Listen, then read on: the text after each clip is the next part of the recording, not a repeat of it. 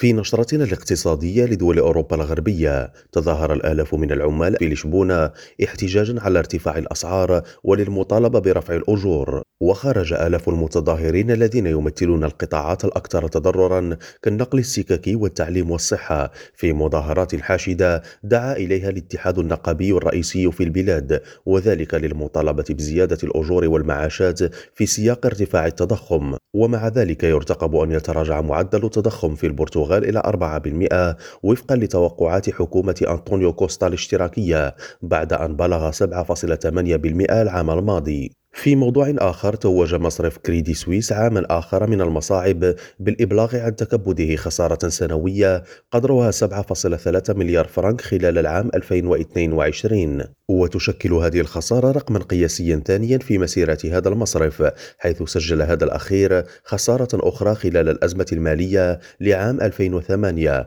قدرت حينها ب 8.2 مليار فرنك و1.65 مليار في العام 2021 إبراهيم الجمالي ريم راديو بروكسل.